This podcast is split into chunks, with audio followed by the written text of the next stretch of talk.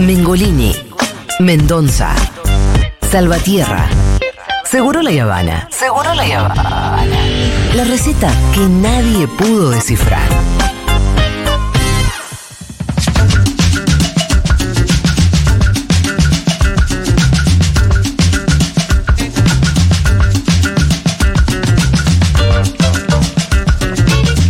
Oye, ya promediando este Seguro la Habana de día jueves. Ya, de la recta final, diría yo. Recta final.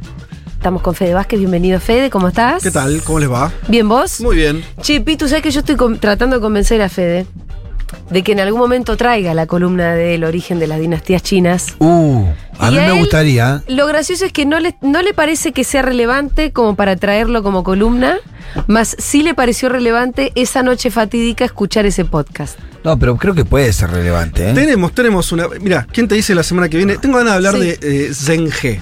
O Ajá. algo así. Porque que todo. eh, Lo que vos digas. todo es una aproximación. Acabo de decir un nombre. Sí, y no Si sabemos. no tenemos si es ni la más pálida idea de No. qué dijiste, quién es, nada. Hacete un adelanto. Sería bueno era- que nos era enseñe. un- fue muchas cosas, pero era un navegante eh, en el siglo XV.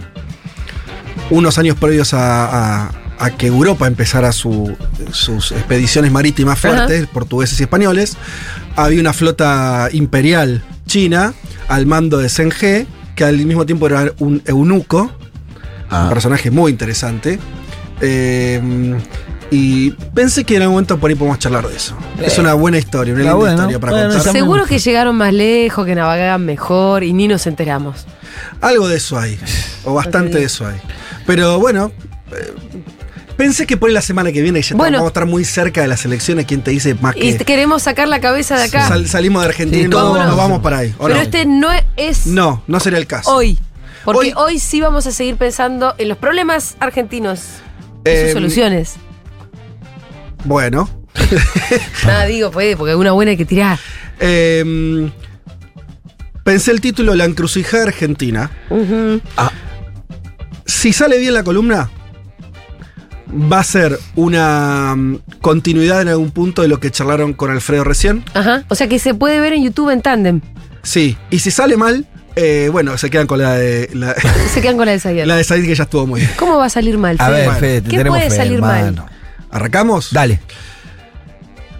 Con Alfredo estuvieron hablando, sobre todo en la segunda parte de la entrevista, bastante de la cuestión de si era una crisis de ingresos, de lo que está Sí. viendo la Argentina. Vamos a tratar de pensar también un poco en ese marco. Eh, también busqué, se nombró en la columna de Alfredo, también lo voy a nombrar. Eh, hubo dos entrevistas en los últimos días en la radio que me interesaron mucho y que voy a usar como, como disparador para lo que vamos a charlar. Una es la ya citada de Álvarez Agis en eh, Como la ven el domingo pasado. ¿Cómo la ves? Justo que estamos hablando Aprendete de los los nombres nombres de la programación, Fede. Se lo pido a Cuchu, se lo tengo que pedir al director de la radio Ah, también, ¿no? insólito, insólito. Bien. ¿Cómo la ven? ves? Eh, esa entrevista que circuló mucho.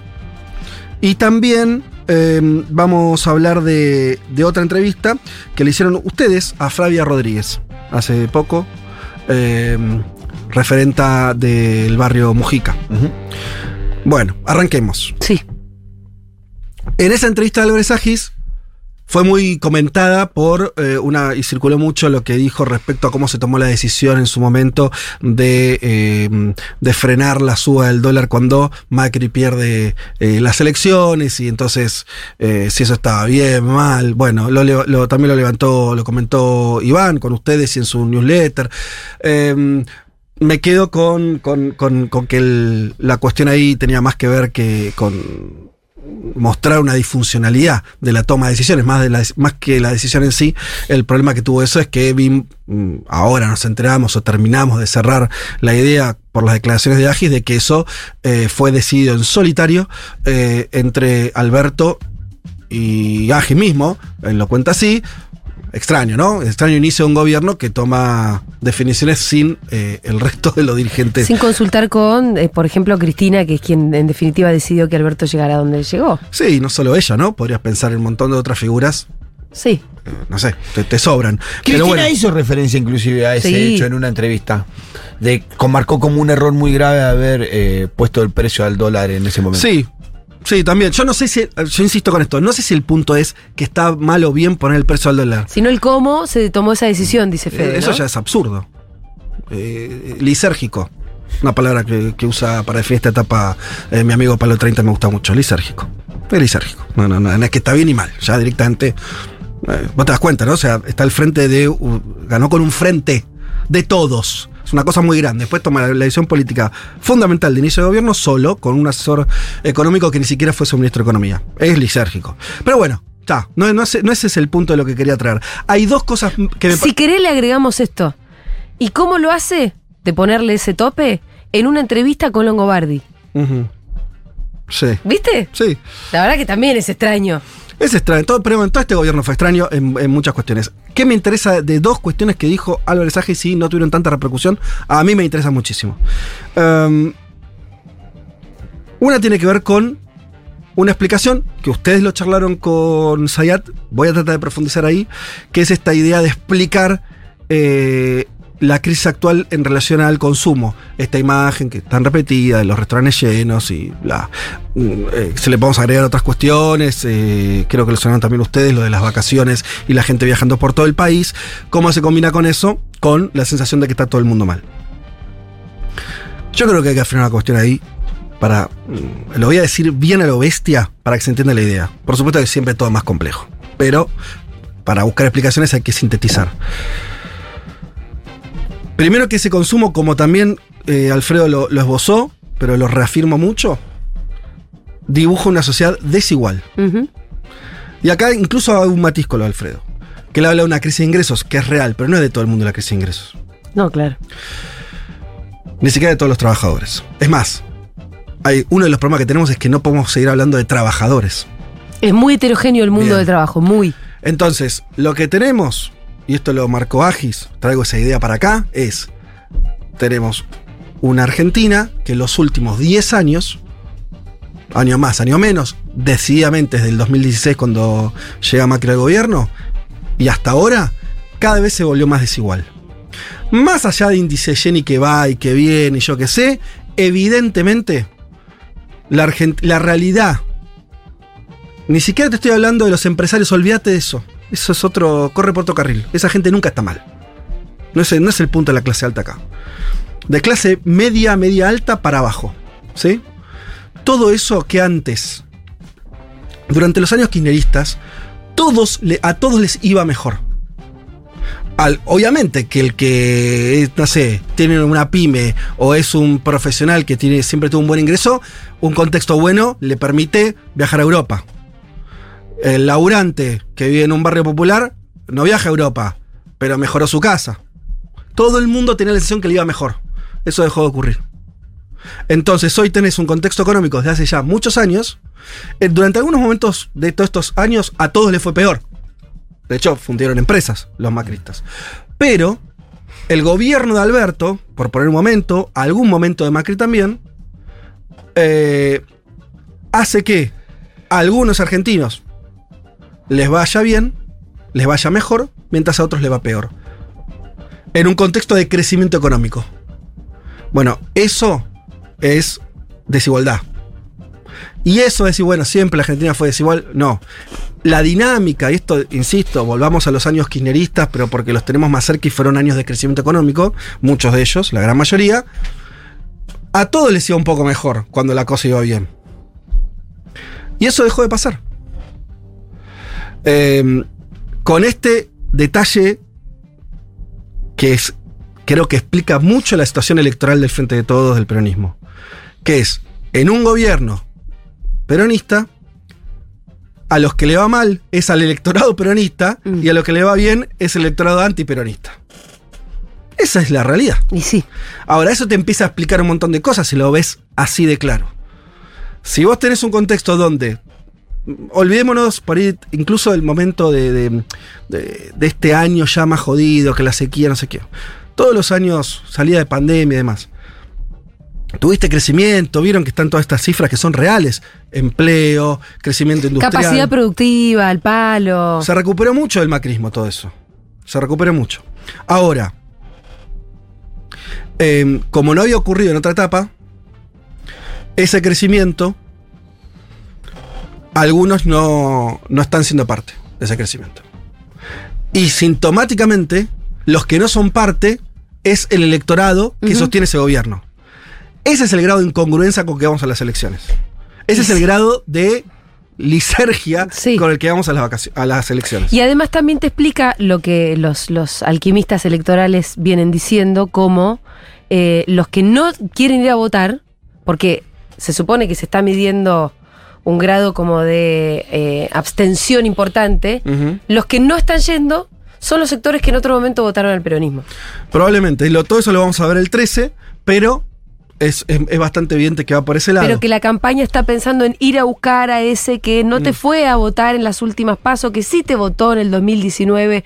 Y bueno, con lo que vos estás diciendo, eso sería no lisérgico, sino bastante coherente con ese electorado. Porque hay otra cosa que no se dice mucho. Esos dos electorados, sintetizando, hay dos argentinas. Hay una argentina que empieza la clase media, media alta, para arriba, y otra de clase media para abajo. Esas dos argentinas, además de que son cada vez más desiguales en términos de ingreso, tienen una esencia muy distinta en este aspecto. Y esto voy a hacer algo que va en contra del sentido común. De la clase media para arriba no votan de acuerdo a cómo va la economía. Es un voto totalmente ideológico, Mm. totalmente identitario. El antiperonismo. ¿sí? Hay, y hay datos históricos muy concretos. En el año 89, en este país hubo una hiperinflación, no lo que tenemos ahora, una hiperinflación. Sin ningún tipo de seguridad social. La gente iba al supermercado a robar mercadería para comer. Sí. Saqueos. Los años 89. Angelos, que era el candidato del, del radicalismo de ese gobierno, sacó 40 puntos. De ese gobierno que llevó a la hiperinflación, Hiperinflación. sí. Y ¿Por al qué? hambre. Porque el voto antiperonista es eso. No lo mueve con nada. Muy en- a lo contrario de lo que pasa con el voto peronista, que no tiene nada de romántico, no tiene nada de identitario prácticamente, y es un voto totalmente racional. Ahí es donde yo te discuto siempre, ¿viste? Pará. Porque el Pitu lo que dice es el, el peronista está lleno de mística y todo, y yo le digo, pero es No. más bien racional. Sí, solo, obviamente, yo no estoy diciendo que el peronismo no tenga mística, lo que estoy diciendo es, a la hora de votar, Sí. el electorado, que además no es solamente los peronistas, esto lo sabemos, en un barrio, en cualquier lugar, la, mayoría de la gente no es ni una cosa ni la otra. No, el que no es antiperonista, Exacto. Vota de acuerdo a sus intereses, a- a- ni siquiera a sus intereses, vota de acuerdo a cómo está. El voto que en general va al peronismo está totalmente sujeto a si el peronismo le, le brindó una solución o no, si el gobierno que está le brindó una solución o no. De hecho, me remonto un poquito atrás del 89, la elección anterior, el 83, vuelta a la democracia, bla, bla, bla, un montón de votos de sectores populares fueron a Alfonsín. Por otras razones. O sea, es mentira que es, que es el voto del peronismo es una piedra dura, que pase lo que pase, vota al peronismo. Eso no existe hace 40 años en la Argentina es mentira. De que se murió Perón no existe eso. No existe más eso. Entonces, es un voto racional. Ahora, el- lo loco es que eh, así funciona este país. Los, el voto identitario, racional, que no me importa lo que... lo- si vos eh, escuchás, cuando la gente escuchás de verdad en los, nuestros móviles o en cualquier móvil, cuando la gente se expresa y habla, te das cuenta que el voto que está fijado, que no importa lo que pase, y está ahí es el voto antiperonista. Ese no lo moves. Y tiene sentido que sea así. Porque de ese hecho es el que menos explicaciones tiene. ¿Viste que cuando preguntas, ¿pero por qué? Ah, porque. Eh, pues son todos chorros lo que sea. Sí. Pero fíjate que tiene una racionalidad atrás. Porque esos sectores, por supuesto que están mucho más salvados frente a unas coyunturas económicas jodidas. Porque son gente que tiene más guita. No estos sectores sociales, los sectores medios. Tienen más, tienen más recursos. Entonces una crisis te complica más o menos, pero no deja de comer. Entonces el voto es más liviano, es más identitario. Es más ideológico. Es lo que más te gusta. Sabes que tu vida no depende de eso. Creo que es bastante distinto a cómo vota la gente que del gobierno que tenga, de la circunstancia económica que existe en el país, tiene o no tiene laburo, come o no come. ¿No? Entonces, yo eso me parece, me- insistiría porque en la confusión se marea todo. El voto antiperonista es un voto identitario que no está sujeto a cómo le vaya. No te, además del, ejemplo de 89 y de Angelos que te di, el voto a Macri. Macri tuvo 41% de los votos. Un gobierno que era un desastre por donde lo viera, se, caía a pedazos. Ahí está ese voto. Tuvo que hacer dos, tres plazas, movió un poco la dispero, mm. le dio mística y ahí, está, y ahí apareció el votito. ¿eh? Ese voto va a estar siempre. Es un 40%. Por eso el peronismo tiene que hacer frentes para ganar. Y tiene que gobernar bien también para seguir Exacto. No puede hacer cualquier cosa, porque aparte no cuenta con los medios, no cuenta con el Poder Judicial. Con todos esos otros fierros que los, con los que los otros sí cuentan, el peronismo no, o sea que la tiene que romper. Por eso es una tragedia que este gobierno haya hecho tan malas cosas en términos de lo que le propuso a la sociedad. Porque no, el bien, el mal, en abstracto, no sé, pero frente a lo que se prometió a la sociedad, ¿no? No, no salió bien eso. Entonces, ese, hay que entender, es un voto mucho más, este, que mira los resultados, que vota con los resultados. Em, me parece una enseñanza importante, pero me parece eh, un, planteo que, que en general ni siquiera de, los sectores más peronistas a veces se remarca. Creo que a veces porque se, se, elige mostrar algo que está buenísimo, que es la mística, lo que quieras. Ahora, esto así se vota. Y, así está construido las bases de la legitimidad del peronismo. No están construidas en base a ridiculeces ideológicas, están reconstruidas a partir de haber podido darle algo a la gente, no. Entonces, si vos no le pudiste dar algo a la gente muy concreto para que la gente te vuelva a votar, y el peronismo va a tener un problema. Los otros no tanto. Los otros no tanto. ¿Cómo lo querías vincular con, sé que si tenés tu hoja de ruta, seguí por ahí, pero por, ahí te sirve el pie? Porque dijiste, voy a vincular dos entrevistas, la de Álvarez Agis y la de Flavia, la eh, referenta del barrio Mujica que trajo el Pitu el otro día, acá Segurola. ¿Qué te quedó de la entrevista con Flavia? La entrevista con Flavia, los que no la escucharon, vayan, está en Spotify, yo de hecho hoy la, repasé ahí. Ajá. Em, es interesante por varias cuestiones, su historia de vida, todo lo que contó ella. Eh, pero me parece que expresa también esto que decíamos de las dos argentinas eh, y que cada vez más. A ver, lo voy a poner estos términos. No, voy a resumir ahora la conversación, no tendría sentido. Digamos, solamente Flavia es una referente de, un barrio popular, que además tuvo, vivió una situación traumática de, traslado, y ella además contó cómo en el nuevo barrio tuvo que construir un comedor en su casa, además se organizó para eh, sacar a las bandas narco de su barrio, ¿no? a, eso me refiero. En América Latina hay un montón de Flavias. A cualquier país que vos vayas, México, Colombia, Chile, Perú, hay. Los sectores populares necesitan la autoorganización, porque es lo único que tienen. En todos esos países el Estado es mínimo. No esperan nada del Estado. Los pobres se autoorganizan como pueden y resuelven su vida como pueden. Y, la historia todo el tiempo está llena de, de, situaciones en general pierden, pero a veces cada tanto ganan porque se logran organizarse, porque surgen liderazgos potentes y demás, y tienen esas luchas, micro luchas en sus barrios, en sus comunidades. Lo que no tenés en ninguno de esos países, y tenías, tenés, barra tenías en Argentina, es que, ¿cuál es el secreto? Que en esos países de América Latina, esas luchas, o micro luchas, no se politizan. Claro. No se vinculan con la política. Son niveles que están totalmente separados. Nadie de la política las toma y las representa. No. No. No existe representación política de las Flavias. En Argentina, durante mucho tiempo, tal vez todavía queda algo de eso, hay una representación política. El drama es si nosotros perdemos, si mm. en los próximos años Flavia siente que está sola. Pero sola no, porque no tenga compañeros en el barrio, sola en términos más generales. Es decir, ay, mira, yo me la voy a tener que arreglar sola, la política es toda una mierda, no voy a tener instrumentos para pensar en un horizonte que vaya más allá de darle de comer a mis vecinos, ¿no? Un horizonte más político. Yo no creo que estemos todavía en ese lugar. Pero hay que entender que la encrucijada es esa. Que se te, se te puede perder. Si vos perdés eso, si vos perdés la representación política de gente como Flavia, cagaste. Cagaste. Y yo no sé si estamos tan lejos de perder eso. ¿Y cómo viene funcionando la dirigencia peronista? Y te incluyo a toda la dirigencia, a la quinerita, todo, mete todos ahí. Si no se avivan de que hay un problema ahí grave, una encrucijada histórica, Está, bravo. ¿Por qué? ¿Cómo me sirven estas columnas, hermano? Eh, porque la apuesta de Juntos por el... que te estaba gustando mucho esta. Porque la apuesta de Juntos por el Cambio A veces nos enredamos que si quieren dolarizar, si quieren devaluar, si te quieren pegar más o pegar menos. En realidad el proyecto histórico es romper ese puente. Si ellos logran, en este país, romper definitivamente el puente entre los sectores populares y la política, empieza otro país. Ellos siempre intentaron eso. Fíjate una cosa, una cosa más que dijo Agis. En un momento él está, está diciendo, lo que pasa es que los planes sociales representan el 0,7 de, no me acuerdo ahora, si el Sí, PBI del o el PBI, presupuesto, pero, pero de un. una, una cuestión muy mínima, que es casi lo mismo, lo dijo así, así que tomo el dato porque lo, lo dijo un economista, eh, casi lo mismo que las exenciones impositivas que tienen los jueces.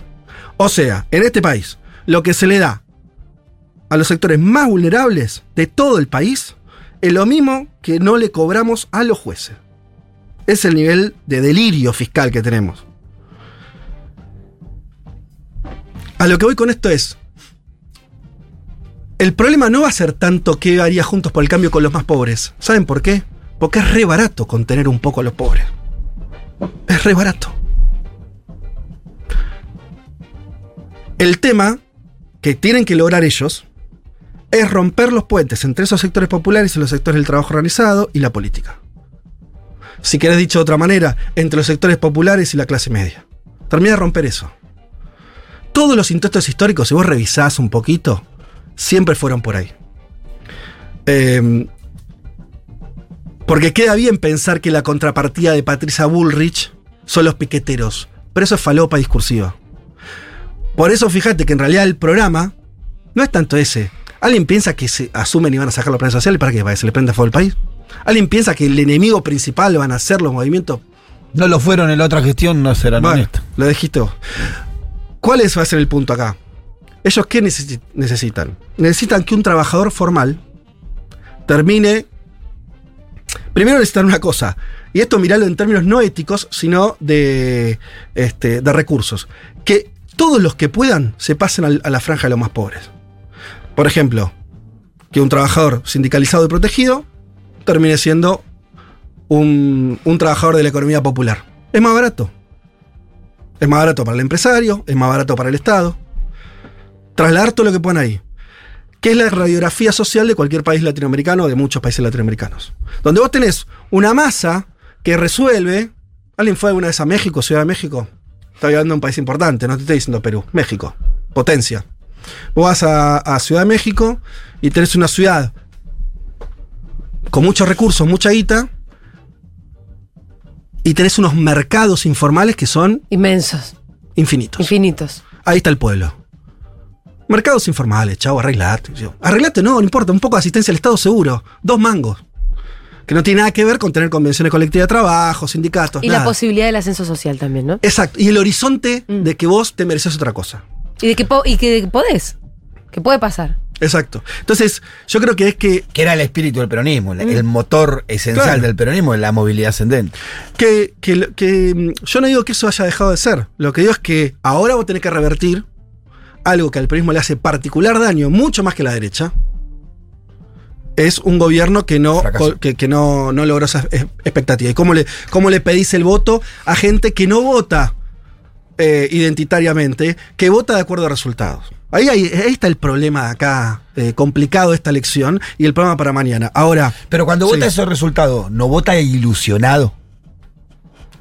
Y que ahí sale un poco de. de- de- no, o sea, yo creo que la- la- el enojo del electorado del, del peronismo Es con el peronismo la es que ilusión no es se irracional. desil- Se desilusiona, se, Claro. se, se- se entristece. Si lo caga otro, no se desilusiona tanto, se la espera. también. Poco, Porque ¿no? la ilusión no es algo irracional. no, es sobre la base de lo que viviste. Claro. Y la expectativa de lo que vos pretendés vivir. Y está perfectamente racional la ilusión. Eh, Pero claro, el tema es que del otro lado eh, se la pasaron votando gobiernos que hicieron, que hicieron desastres. Entonces vos decís, ¿qué son? ¿Todos tontos? No, los afecta menos. Claro. Un tipo que, vive, que tiene, que tiene su casa, que tiene su laburo garantizado. Sí, porque dijimos que, que- que los balances le daban negativo en los gobiernos, al, al contrario. Tipo, el próximo le dará positivo. Son balances. O sea, Eh, No le importa, no le hace yo, mal. ¿entendés? Ah. Es, eh, tenés su empresa. Eh, eh, termino con esto, digo. Cerrá. Sí, cierro. Eh, me parece que, que hay que esto no es para ponerse, agarrarse los pelos y nada. Sí me parece que hay que entender el nivel de cru- encrucijada que tiene el país como un todo, porque es verdad que hay problemas que son macro y el que venga va a tener que arreglar el fondo, ¿no? Cuestiones eh, que, si tenés que devaluar o no devaluar. Es un nivel de problema. Después creo que hay.